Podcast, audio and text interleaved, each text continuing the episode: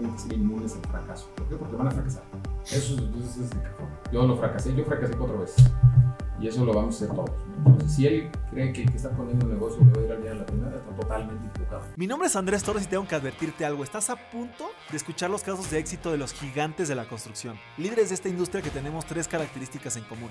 Número uno, muchísima hambre para acceder a más y a mejores proyectos. Número dos, los gigantes nos juntamos con otros gigantes. Y número tres, una visión de ciudades de primer mundo en América Latina. Así que si no tienes una mentalidad lo suficientemente grande, este no es el canal para ti. Pero si tus sueños no tienen te damos la bienvenida a la comunidad número uno de constructores hispanohablantes, los gigantes de la construcción.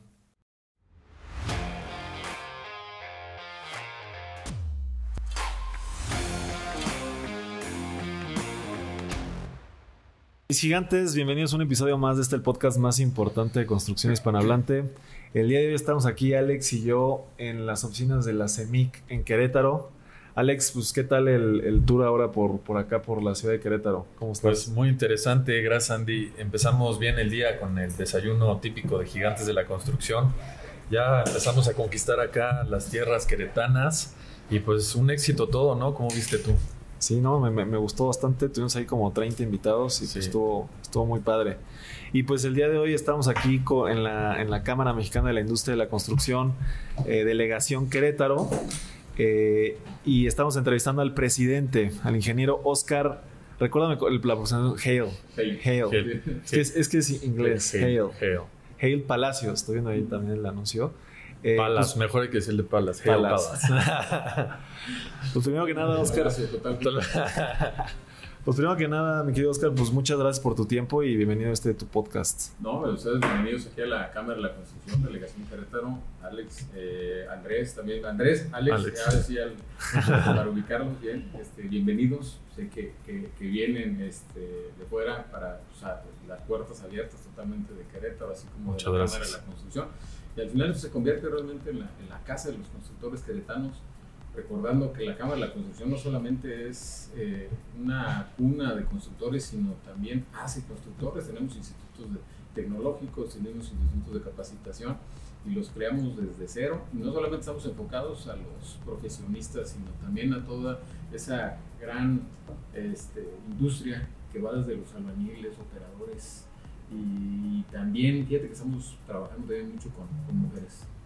Sí, sean bienvenidos. Muchas gracias, ingeniero. Pues muchas gracias, Oscar. Y bueno, eh, para las personas que no te conozcan, aparte de ser presidente de la Cámara, pues tu empresa es Vice Ingeniería, Vice con B grande y C, que hay otra empresa Vice también famosa en terracerías. Es correcto. Y nosotros somos, es vice por bufete de ingenieros civiles especializados. Claro. Así es. Y, y bueno, con, con estas dos facetas y, y- y con, con lo que haces en la Cámara, eh, pues nos gustaría que nos platicaras un poquito en orden cronológico, que es lo que hacemos acá en, en- en el, en- en El el podcast. podcast. Eh, ¿Cómo ha sido tu trayectoria profesional? Eh, ¿Eres ingeniero? ¿Cómo fueron esos inicios? ¿Y cómo te ha llevado a estar ahora acá como, como presidente de la Cámara? Sí, eh, fíjate que yo empiezo a ver la, la ingeniería a través de mi padre, que de hecho está chambeando conmigo, o sea, ya está jubilado, ya está en la obra, de hecho ahorita venía en la obra estando con él, todavía le sigue dando los fregadazos ahí a, a la- a la- a la- a las máquinas, a regañar gente, a dirigirla, todo eso ahí sigue. Entonces de ahí yo tengo el enfoque de la construcción. Él fue supervisor de obra pública muchos, muchos años, entonces yo lo acompañaba yo de chico, entonces ya tenía yo ese enfoque. La, que la construcción me preguntaban desde muy chico, desde primaria, qué quería yo estudiar. Entonces yo tenía tres opciones, ingeniería civil como primera, te, tres. Y yo si me daban una, yo no me daba esa, ¿no? Pero era la siguiente en arquitectura, que era la verdad muy relacionado. Y la tercera, fíjate que raro, es así, eh, totalmente diferente esas dos, era medicina.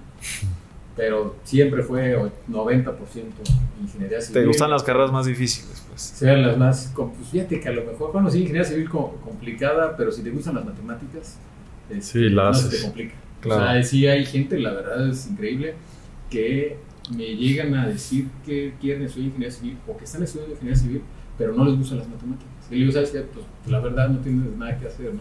Aquí, o sea, la verdad está totalmente enfocado a, la- a la- a la- a las ciencias exactas. Ese es el interés. Y el enfoque que somos los ingenieros, somos prácticos como son los números. Para nosotros, uno más uno siempre va a ser dos. No hay otro. Para un licenciado no, al menos para un contador. Aquí saludo a todos los contadores.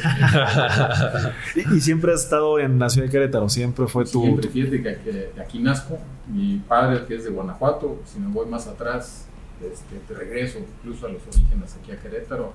La, abuela y mi padre eran aquí de, la Sierra de Querétaro. Mi mamá también es de Querétaro y también muchos, muchas generaciones atrás.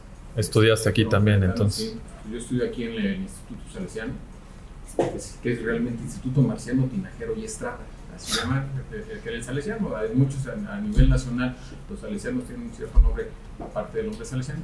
Y es aquí el salesiano, que es una escuela de esas tradicionales de, de, de, Querétaro. de, queretanos. Y ahí estuve 12 años, o sea, permanecí ahí primaria, secundaria y preparatoria. Ahí prácticamente hago, hago mi vida en el Salesiano.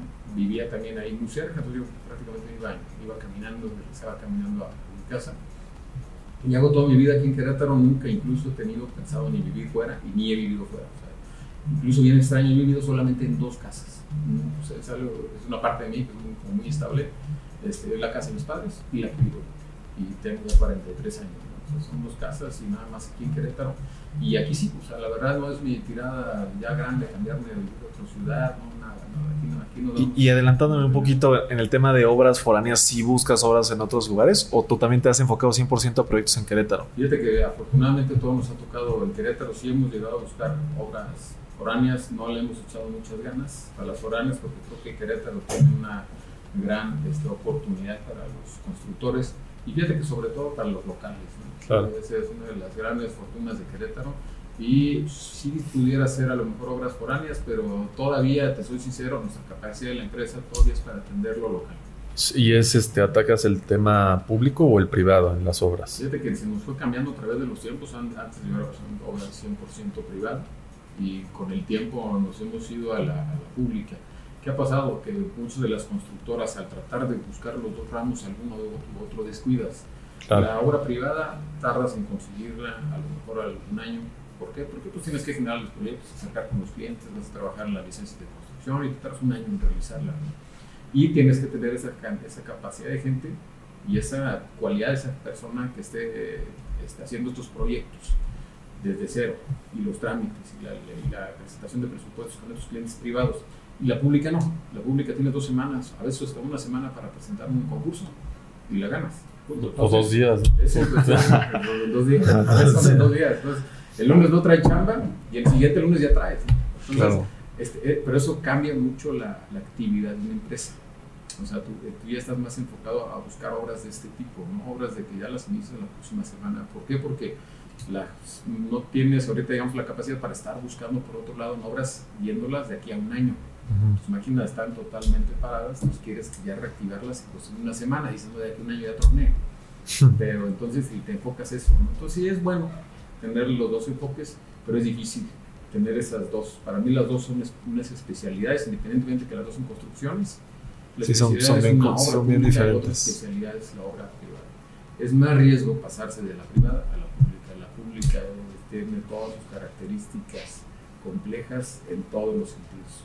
Yo digamos, también somos contratistas y justamente eh, en, la, en la familia eh, mi padre se enfocó mucho en el tema de obras públicas y mi tío se enfocó mucho en el tema de obras privadas. Y ahora que yo trabajo con mi padre, como que nos está pasando lo mismo. Como que él sea, que se queda con el tema público y a mí me está gustando más la parte privada. Pero pues eh, qué, interesante y me gustaría saber, ya que decidiste estudiar ingeniería civil, eh, pues primero que nada, ¿cuál era, ¿cuál era el sueño qué es lo que querías cuando estabas saliendo de la carrera? Entendiendo un poquito que tu padre era supervisor, si querías empezar por ahí, si empezaste en una empresa o desde un principio eh, arrancaste con Vice. Fíjate que este, mi enfoque principal, el cual yo estoy en ingeniería, es, sí, me gustan las matemáticas, no diré que soy bueno, pero me gustan, me gustan las ciencias exactas, eso influía mucho en irme encaminando yo a lo que eran diseños estructurales, de hecho yo empiezo como analista estructural en una empresa, pero desde siendo estudiante, aproximadamente casi a la mitad de la carrera. Ya había yo trabajado en otra empresa siendo estudiante en movimiento de tierras, pero el enfoque siempre fue el hacer obra. Casi generalmente cuando estudias ingeniería civil vas a hacer obra y cuando te das cuenta que la ingeniería civil es tan amplia, pues tienes una gran grama desde mecánica de suelos, laboratorios, topografía, estructural, vías terrestres, muchísimas. Entonces ahí es cuando todos nos empezamos a partir, pero siempre mi enfoque fue, fue, fue hacer obra La fortuna que tuve yo es de que a través de familiares es donde empiezan, entonces empiezas con remodelaciones, las rocas, te empiezan a dar una casa que quieren hacer algún tío para vender o quieren hacer una bodega para rentar. Entonces empecé yo realmente familiarmente, eh, con clientes familiares. Y, y, en esos proyectos, perdón que te interrumpa, este ingeniero, ¿te apoyabas con tu papá o lo hacías completamente solo? En, en ocasiones me apoyaba con mi padre, pero no, generalmente era, era solo. Entonces, ¿qué ah. fue lo que, que, yo nunca trabajé? O sea, que estuve yo en la carrera, pero ya yo apenas dos semestres, trabajé con una constructora cuatro meses que de hecho es ahorita la constructora del que es el presidente del Colegio de Ingenieros, que es de mi edad prácticamente, ¿no? Entonces yo le decía a él que yo trabajara a su empresa, la de su papá, mucho antes que él entrara, ¿no? yo le decía que era un junior, hasta la fecha le sigo diciendo que era junior, ¿no? Entonces, yo ya había entrado a trabajar antes en su empresa, trabajé cuatro meses, después entré en una empresa de proyectos, pero yo en la construcción inicio aprendiendo de los albañiles, ¿eh? o sea, esa fue algo muy característico, yo no llego a una constructora ya formada en la cual un consultorio, mi papá me echaba la mano, pero pues él era de su trabajo, estaba en obras públicas y yo me metí a lo, que era lo o sea, el, el, gen del emprendedor lo traías tú, no tanto tu padre. Sí, sí, sí, así es. Entonces, este, nunca trabajé para una constructora. Entonces, yo eché a perder muchas cosas, ¿no? o sea, cuestiones administrativas, se te iban muchísimos detalles. Todas, a ver, hay, hay albañiles muy abusados, ¿no? Me tocó la de, no sé si las había tocado, tienen el flexómetro y le cortan un metro entonces, a la hora que le cortan la punta de un metro, pues este, empiezas, en el eh, empiezas a contar a través de que llevas un metro, pero le borraba los dos ceros. Entonces, de manera que ibas comenzando, veías la, el flexómetro. Sí, en lugar de ser 5 te daban 4. 20, 30. Pero cuando ya me pasabas del metro, ya llevabas 2. ¿Sí me explico? Sí, sí, sí, te ganaban el destajo. totalmente le quitabas, para el destajo le quitaron y me di cuenta, ¿no? O sea, ya estás midiendo y dices, espérame, de aquí para allá no son tres metros, ¿no? Oye, esa yo no me la sabía. entonces, así me tocó muchas y este, el, el, el, amaño de medir los destacos es, es bien diferente. Si tú mides un cuarto, y eso es bien chistoso, si mides un cuarto de pared por pared, en vez de agarrar una cinta de 50 metros, corres la cinta todo al perímetro, y vas a decir, matemáticamente es, lo, mismo. lo mismo, pero no te empieza, ya al, trabajar en la casa tú vas redondeando, cada metro, lo cada muro lo redondeas por centímetros o una cosa, pero lo vas redondeando. Y eso hace que cuando acabas de vender una casa te dan muchísimos más metros cuadrados. Entonces, si es, son, son mañas que uno fue sacando, hasta la fecha, te soy sincero, no me gusta a mí mucho la edificación. O sea, las hago, pero no es algo que a mí me gusta la edificación, aunque yo inicio así, inicio edificando casas y bodegas. Pero este, cuando yo inicio, no era vice, era el proyecto. el caso que uno se sienta y le pone a ver qué, se imagina ponerle a su constructora, pero era persona física. La persona moral la hago yo ya hasta el 2008, cuando en el 2004 hacemos bufete de ingenieros civiles especializados entre cinco y entre seis ingenieros realmente. Eh, entre los seis que éramos amigos, nos dedicamos los seis a diferentes este, de la ingeniería sin ponernos de acuerdo bueno, ahorita nada falleció uno, pero estamos los cinco, estamos hasta la fecha, estamos juntos. Y, este, y, y somos, somos, somos bufete de ingenieros especializados, somos los cinco ingenieros. No facturamos igual, en la misma, por decirlo así, en la misma, por la misma razón social, cada uno su, su, rollo, pero nos complementamos. O sea, Vice Ingeniería se divide en, en, especialidades, por así decirlo. Bufete de Ingenieros Civiles especializados se divide en especialidades, ah, como lo dice. Son cinco especialidades. Okay. hay vías terrestres, hay ingeniería ambiental, hay contra incendios, hay este, instalaciones hidrosanitarias o lo que vienen siendo reingenierías y construcción. Y tú estás en la parte de construcción. La parte de construcción. Okay. Entonces así es como nos presentamos, digamos, nosotros al mercado hace en el 2004. Y en el 2008, que no existía como persona moral, ya me este, creo Vice Ingeniería SADCB y es cuando ya me hago inmediatamente socio de la Cámara de la Construcción. A partir de ahí ya como socio, en ese tiempo éramos socios, ahorita somos afiliados. Entonces ahorita ya, un rato, 14 años, si no mal no ya, miembros de la Cámara de la Construcción como vice, vice este. Si te gusta nuestro podcast es porque eres un gigante que quiere seguir creciendo dentro de la industria de la construcción. Y la mejor forma de crecer es juntándote con otros gigantes. Es por eso que queremos invitarte a nuestros desayunos. La mejor forma que hemos encontrado para generar conexiones de alto valor. Si te interesa asistir a uno de ellos, Mándanos un mensaje en todas nuestras redes como arroba gigantesconstrucción o ve el link que está abajo de este episodio. Te esperamos.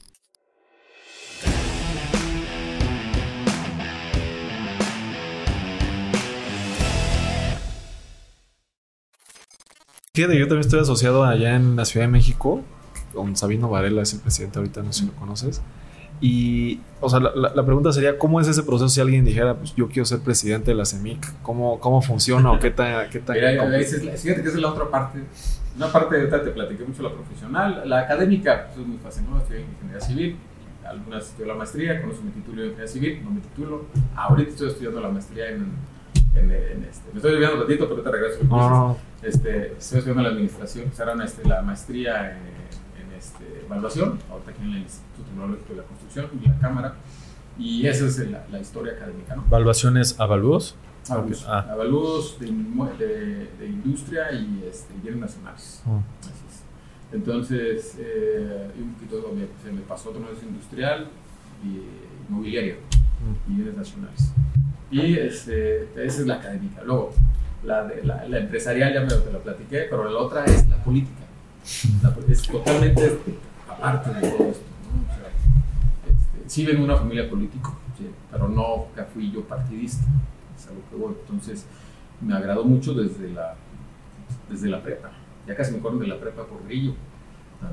más, bien, más bien ya me habían casi corrido, pero bueno, ya dije, bueno, ya no la roto. Entonces, y era una prepa, pues, como dicen, ser el Salesiano, que es una prepa privada, y ahí sí no te permiten hacer una rueda porque si nada más corre, ¿no? Cuando es pública, pues puedes hacer un poquito más de grilla. Entonces, ahí no, me mantengo, pero ya llegando inmediatamente a la universidad, empiezo, empiezo con eso de jefe de grupo, empiezo a mover un poquito más, inmediatamente a los, a los dos años este, entro como hacemos una muy buena planilla para sociedad alumnos. No llego yo a ser presidente de sociedad alumnos, aunque estaba muy, muy metido, fue secretario, fue tesorero, todos los puestos que te imagines de la sociedad alumnos, pero porque en la facultad de ingeniería no podías tener un NA, yo ya tenía dos NAs, te permitían 15, no te de la universidad, ¿no? Pero para ser presidente de la sociedad de alumnos tenías que tener cero NAs, ahorita incluso ya les permiten creo que cuatro, ¿no? Pero este, así inicio, inmediatamente saliendo de la facultad de ingeniería, me hago este, colegiado por parte de ahí en el Colegio de Ingenieros Civiles de Querétaro. Y e inmediatamente, el mismo año, le organizo una comida a un candidato y yo te organizo una comida. O sea, lo traes en la, en la, sangre y todo eso. Entonces, empiezo yo a participar en, en, la grilla del Colegio de Ingenieros. Nos vamos para cuatro, participamos en cuatro eh, elecciones, mi grupo, y las perdimos las cuatro.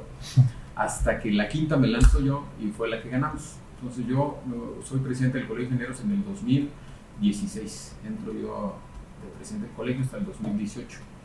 Entonces, fue entonces a partir de ese ya, ya entras una carrera de política gremial, es lo que yo le, le llamo. Yo ya estaba, yo ya pertenecía a la Cámara de la Construcción y pues empiezas a levantar la mano.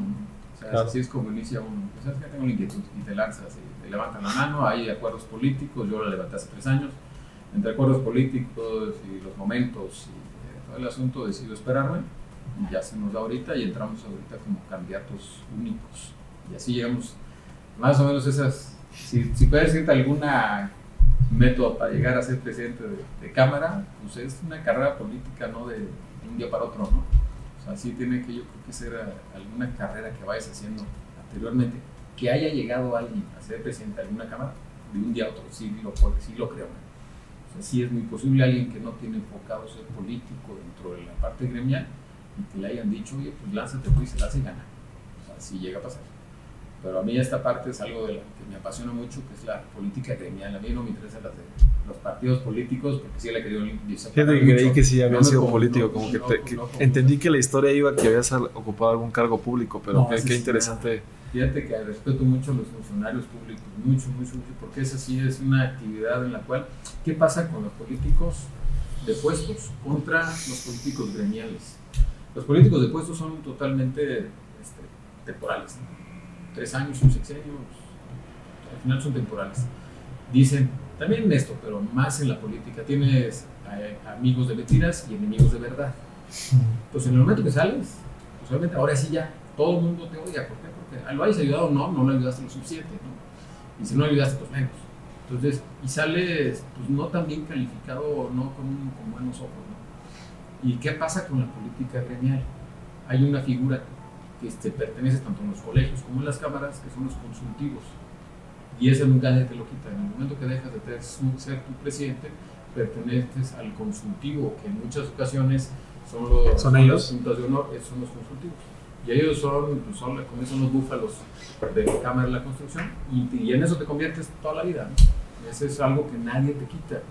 Y el ser presidente de cámara o un expresidente de cámara siempre te mantiene en una posición. Si eres secretario o fuiste director de obras, no sales y ya no nadie te recuerda Sí, claro. en ese aspecto, ¿no? Y, y te juntaste con muchos enemigos.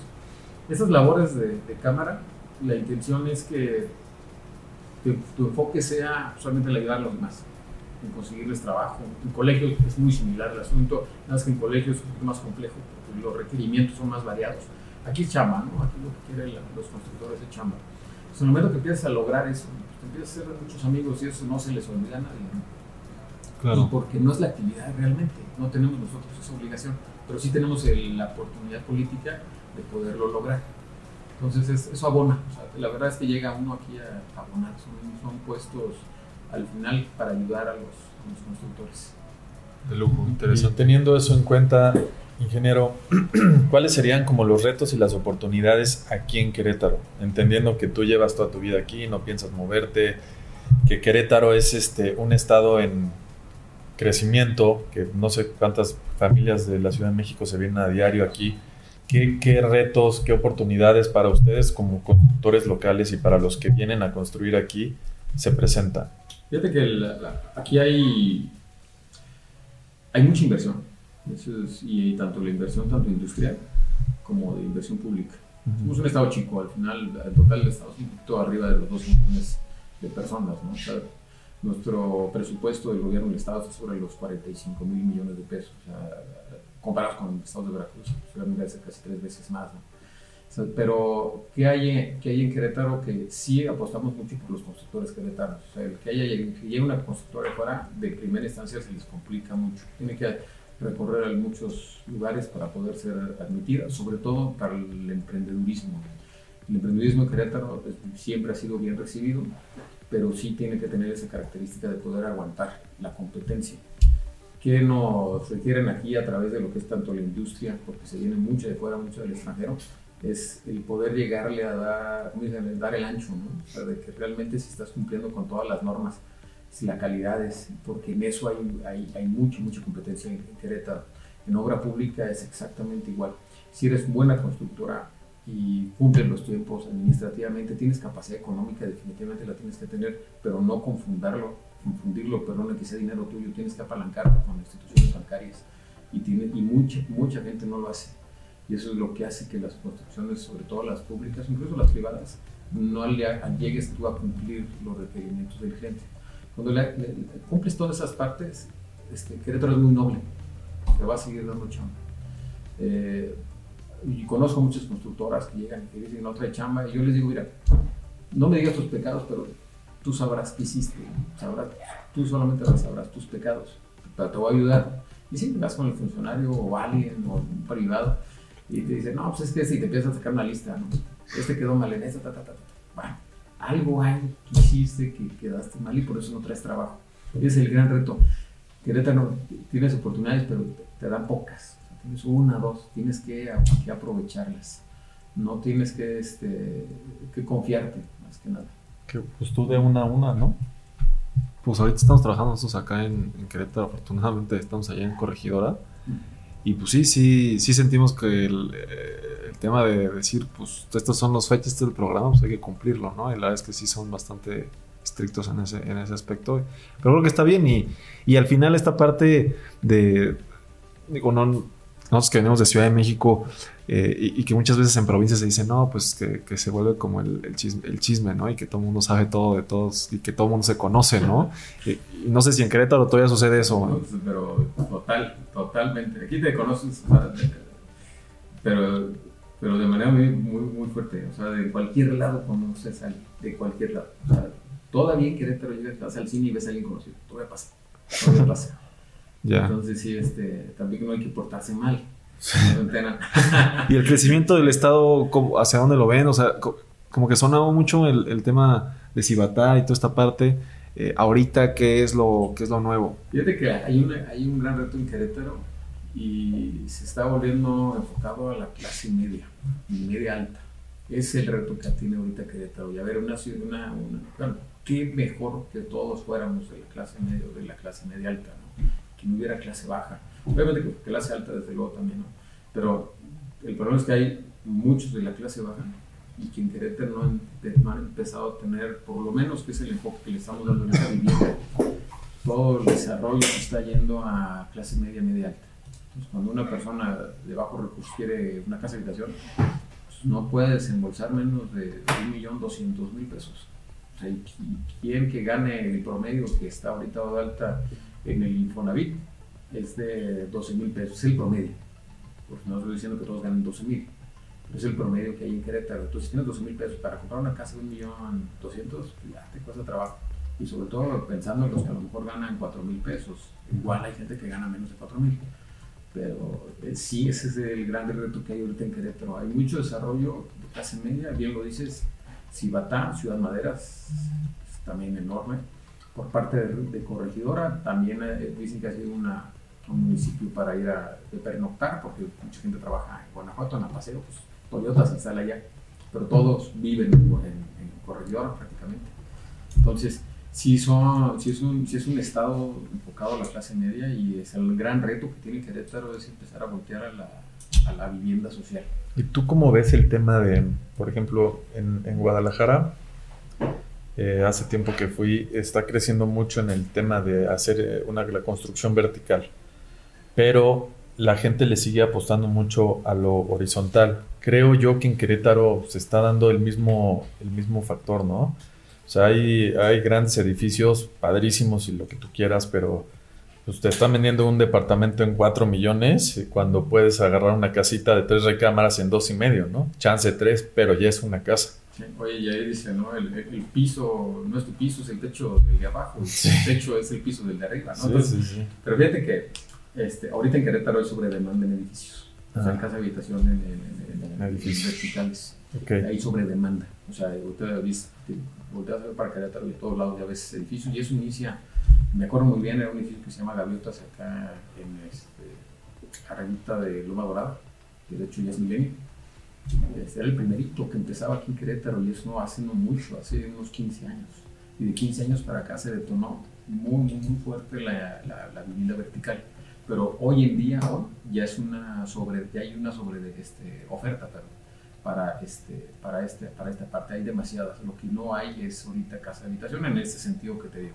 Por eso todos los desarrolladores están buscando ahorita invertir en desarrollos horizontales. No, y aparte es una locura tienen mucho para crecer todavía no demasiado si estás hablando bueno también Guadalajara no pero está un poquito más lleno que Querétaro pero sí, yo tenía, bueno, pasa eso mucho. Digo, Monterrey también tiene mucho terreno para seguir creciendo, pero ahí ya se avientan desarrollos verticales enormes. ¿A tus clientes aquí en Querétaro qué tipo, qué, están haciendo? De los dos, pero este, ya es más a, casas. O sea, ya es mucho más a casas. De hecho, creo que hay un proyecto que se iba a hacer en el campanario de departamentos premium, Llevamos cotizándolo mucho tiempo y no sé si sea un tema de permisos, que la verdad no lo creo, pero yo creo que es por el tema de rotación de, de, la vivienda. O sea, que pues definitivamente no se está moviendo. No, no están dando los números. Hay demasiadas, ahorita ya en edificios verticales hay muchos. Entonces, si he hablado con desarrolladores, todos, como bien dices, todos se van ya a una parte ya horizontal. ¿Qué ha pasado en Querétaro? Hace aproximadamente 3, 6 años subió el impuesto casi a más del doble, el impuesto del traslado de dominio. Entonces eso hizo que los precios de los terrenos se fueran al cielo. Y Querétaro empezó a posicionarse ya más a nivel nacional con los temas de desarrollo de la industria automotriz, la industria aeronáutica, ahorita van a los data centers. Entonces eso hace que pues, Querétaro empiece ya a ser una ciudad muy industrial, si empiezan a vivir mucha gente en Querétaro, se tiene todavía registrado que llegan alrededor de 45 familias al día Querétaro, que es un crecimiento entre un 4 y casi al 6%, por corredor es el que los que más crece, igual que el Marqués. Bueno, el río todavía está más estable, pero casi un crecimiento del 6% anual. Entonces, esto ha hecho que, que, los precios de los terrenos estén muy, muy altos. Por eso, regreso a lo anterior, por eso el costo de la vivienda social está muy alto, es altísimo. Entonces, ese, es lo que ha pasado en Querétaro. Si es una, voltearon y muchos desarrolladores hace 8 o 9 años voltearon a ver a Querétaro, pero fueron demasiados desarrolladores. ¿Quieres ser parte de los gigantes y participar en un episodio del podcast? Te invito a unirte al Club de Gigantes, la red de negocios más innovadora de la industria de la construcción, donde tendremos sesiones privadas con líderes de la industria y buscaremos asociarnos entre los miembros de la comunidad para acceder a más y a mejores proyectos. Te dejo la información completa en la descripción de este episodio o ve a nuestro perfil de Instagram y encuentra más información por allá. Qué curioso eso del traslado del dominio, fíjate que no sabía que había subido, o sea, ¿te triplicó el costo de ese impuesto? No sé si fue duplicado o triplicó, pero fue algo muy, muy fuerte. Es algo trascendental y ahorita no ha habido nadie que lo pueda quitar. De hecho, una de las propuestas que estamos haciendo ahorita junto con el Infonavit es de que bajen o casi anulen el precio del traslado, el costo del traslado del impuesto de, traslado de dominio para la vivienda social. Sí, por lo menos para ese sector, ¿no? Para ese sector. E, ese, ese, tipo de cosas también era una, una, duda que tenía. Me platicabas un poquito también en la cámara ahorita trae mucho el tema de la salud. Me gustaría que nos, perdón, la seguridad en las obras y toda esa parte. Eh, no sé si nos pudieras contar esa o alguna otra iniciativa que traigan ahorita en la cámara. Sí, fíjate que el, hay dos aspectos. Hace muchos años, hace casi ya 20 años, se crea, a diferencia de otras delegaciones a nivel nacional, una figura que se llamaba aquí, que se llama todavía, se llama Remaco. Es un sello que le pones una máquina que con acuerdo con los, con los cuerpos de seguridad pública, esa máquina no tiene permitido transitar después de las 6 de la tarde y antes de las 6 de la mañana. Y los fines de semana se alarga desde viernes 6 de la tarde hasta el domingo, hasta las 6 de la mañana. Entonces, ¿qué permitía esto? Que en el momento que veía circular una máquina con una estampa, la autoridad la paraba, no la multa, la paraba y se comunicaba con la cámara. Y decía, oye, esta máquina está circulando aquí el 5 de febrero a las 2 de la mañana, el viernes, ¿no? Se la están robando. Entonces era la intención. Este, y eso hacía que fueran atenuantes para que los, los, delincuentes no voltearan a ver hacia las máquinas que tenían este sello de REMAC. Entonces eso ha sido continuo en la Cámara aquí en Querétaro ya durante ya 20 años. Y eso compaginado con una propuesta que trae el gobernador de invertir 4 mil millones de pesos en el ámbito de seguridad. ¿Qué van estos 4 mil millones? Están haciendo un edificio que incluso la Cámara está participando en un edificio acá de seguridad pública muy cerca de 5 de febrero, de una gran, gran inversión. Y también están poniendo arcos lectores para todos los autos que van a traer chip. Entonces, de manera automática, el CIAS, el Centro de Investigación y Análisis, que está acá de seguridad, acá saliendo hacia México, este, si pasa un arco lector, inmediatamente la autoridad va a saber qué pasó ese carro y de todos, absolutamente de todos, nada más dicen, se robó este carro, lo suben y nada más van mandando alertas. Entonces, todos estos sistemas los estamos tratando de implementar para la maquinaria pesada en Querétaro. ¿Qué va? El remacro, ya haces un, un, punto de seguridad, va a entrar QR, ¿no? que le un QR, te da las características permitidas para que no sepan más de la máquina, pero tener una cierta característica y también te dan este, chips, también los cuales van a estar detectándose a través de los arcos lectores. Entonces, todas estas son atenuantes que también van a ir compaginadas con un sistema que se va a instalar aquí en la cámara, vía remota, con el CIAS. Entonces, va a ser una, una reacción de inmediata porque ya también se le va a traer botones de pánico todos los veladores. Entonces, el botón de pánico es mandar de inmediato una unidad. Y esta unidad, si es que hubo algún robo van a detectar que la máquina tiene una, este, un aviso de robo y van a prender todos los arcos lectores. Bueno, al final van a saber, pero van a, van a detectar dentro de los arcos lectores. Sí, para saber por dónde va. Máquina. Y este, en el CIES ya nos van a tener apartado, ya se está negociando, estamos en eso. Este, una pantalla exclusivamente para la cámara de la construcción, o sea, que esté, que esté monitoreando incluso todo este, todo este movimiento. Y este, nos vamos enfocando también a la parte de la maquinaria ligera, que también es una gran, gran, gran parte de los robos se genera a través de la maquinaria ligera, a través de también códigos, códigos QR, en la cual pudiera incluso utilizarse alguna tecnología para detectar quién fue el que le llevó el código QR cuando la máquina está reportada como robada. No hay chips, simplemente es una lectura. Entonces eso te da una oportunidad de poder detectar quién lo está leyendo. El, ya ahí solo falta el seguro aquí de la demora. Y la, no, pues la intención de todo esto es que hay una.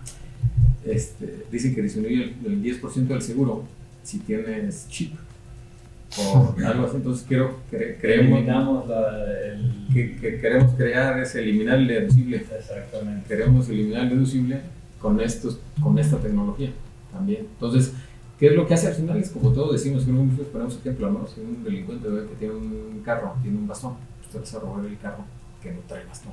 Eso es total. Cuando veas un delincuente, ve un sello. Eh, pues, la va a pensar más. Va a pensar y se ve con la máquina que no trae sello. ¿Cuál es la máquina que no trae sello? La que no es miembro de la Cámara de la Construcción.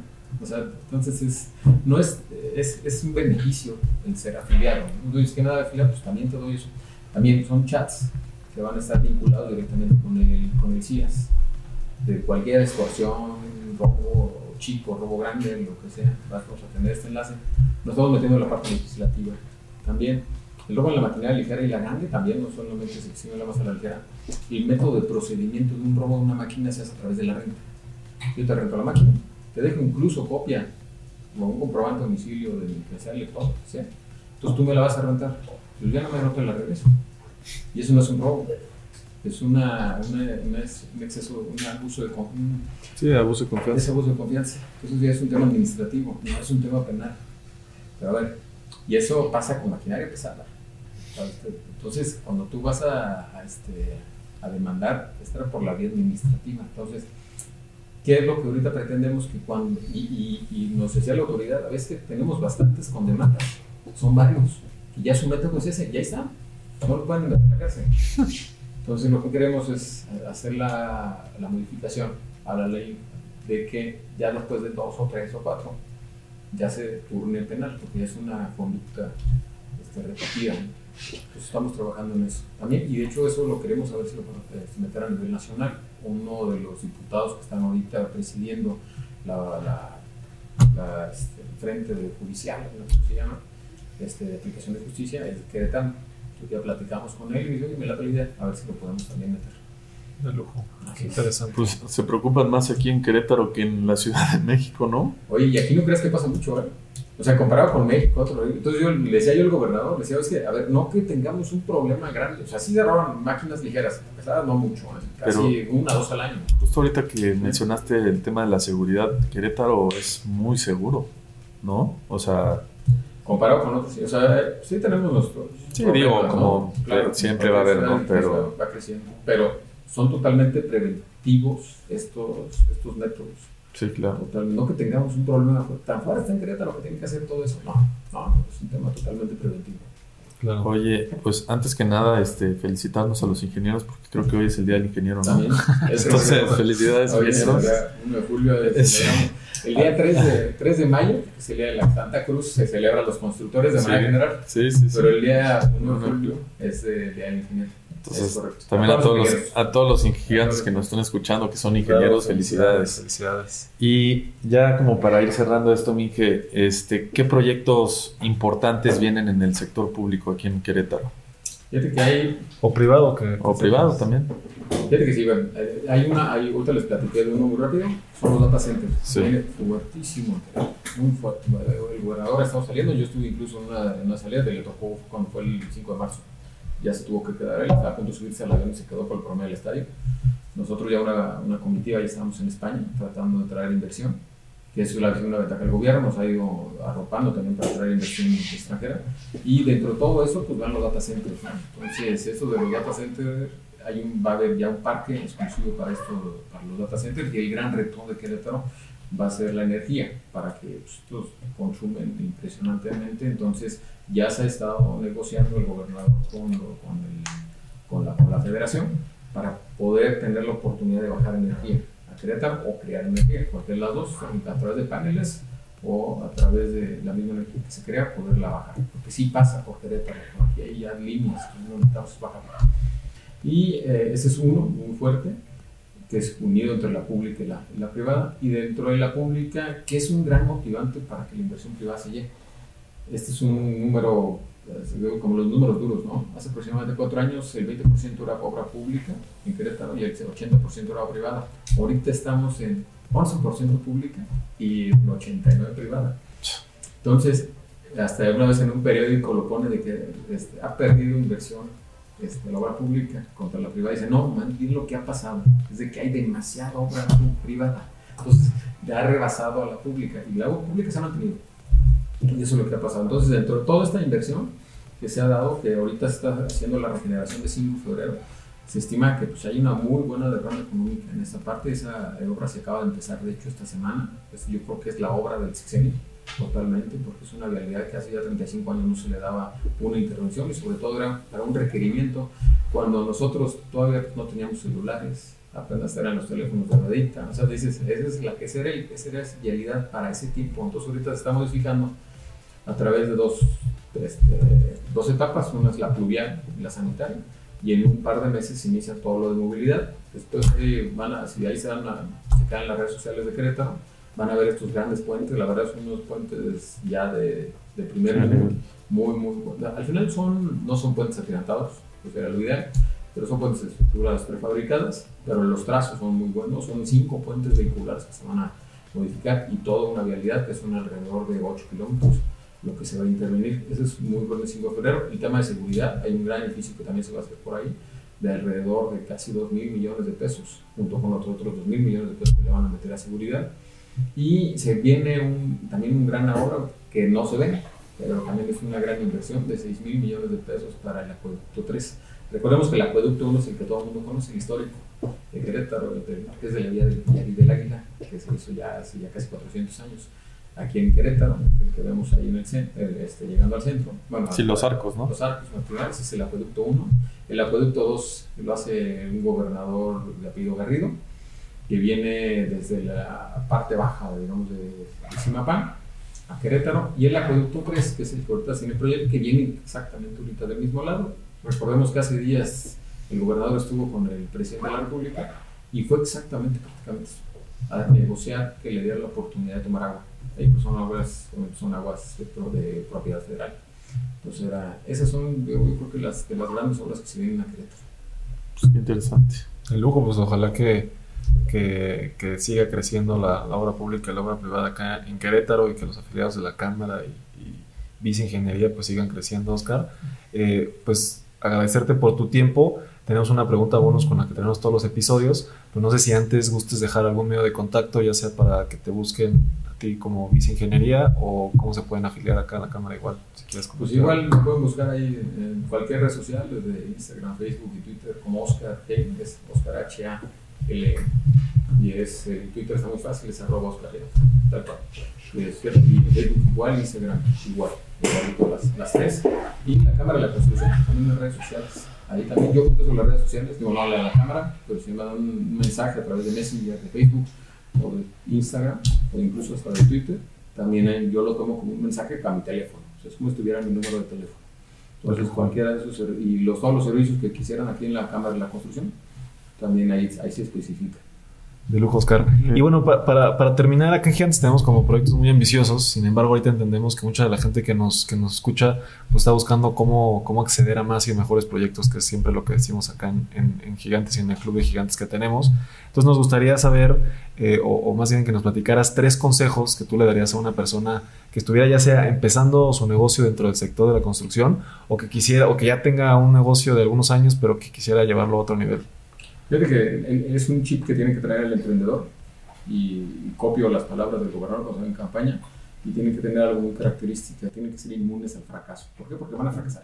Eso, es de cajón. Yo lo fracasé, yo fracasé cuatro veces y eso lo vamos a hacer todos. Entonces, si él cree que está poniendo un negocio le va a ir al día en la primera, está totalmente equivocado. Entonces, primero es eso, o sea, la va a regar y va a tronar y es donde va a pensar si está haciendo bien las cosas y se va a querer regresar a mejor recibir su sueldo semana por semana. ¿no? O sea, el, tema del emprendedurismo no, no, es fácil. El otro es que pues, se, tiene que arriesgar al final, o sea, tienen que, tienen que probarlo, tienen que salirse de su zona de confort. Eso está totalmente, no crean que también van a tener un horario y un sueldo, van a tener que seguir poniendo lana durante un tiempo y totalmente tienen que ofrecerle al mercado algo diferente. Puede ser a través de servicio, otra vez a través de un producto pero tiene que ofrecer algo al mercado, algo diferente, en el cual lo llega a posicionar y le tiene que echar más ganas como son nuevos. Eso es, eso, es, eso es, algo fundamental. Me gusta, me gusta, mi querido Oscar. Pues muchas gracias. Acá siempre terminamos diciendo que ya lo eras, pero te queremos nombrar a un gigante de la construcción. Muchas gracias otra vez por tu tiempo. Gracias, ingeniero. Son bienvenidos a Querétaro. Igual todos los que nos están escuchando, también está en esta casa de los constructores. Y aquí los esperamos. Venga. De lujo. Y bueno, Alex, ¿a ti cómo te pueden encontrar en redes? Este, en Instagram, Alex Iris, las dos con Y, y Alzama Acabados, este, para todo el tema relacionado de recubrimientos, pisos, baños, bla, bla. De lujo. Pues a mí me encuentran en todas las redes como inc.andrés Torres para cualquier tema contratista general de obra. Y pues me gustaría aquí anunciar rápido aquí al patrocinador oficial de este podcast de hoy. Mi querido Juan Pablo, pues muchas gracias. No sé si quieras platicar un poquito rápido lo que hace Lara y Mora Asociados. Yo ya trabajo con Lara y Mora, ¿eh? sí, ya, es cliente de la casa. Bueno, pues primero que nada, muchas gracias. Gracias, Oscar, por permitirnos este, hacer esta entrevista. Y a ustedes, Alex y, Andrés, por, poder fomentar y poner nuestro granito de arena para aportar algo a la industria. Nosotros nos dedicamos al tema de seguros y fianzas especializados en la construcción.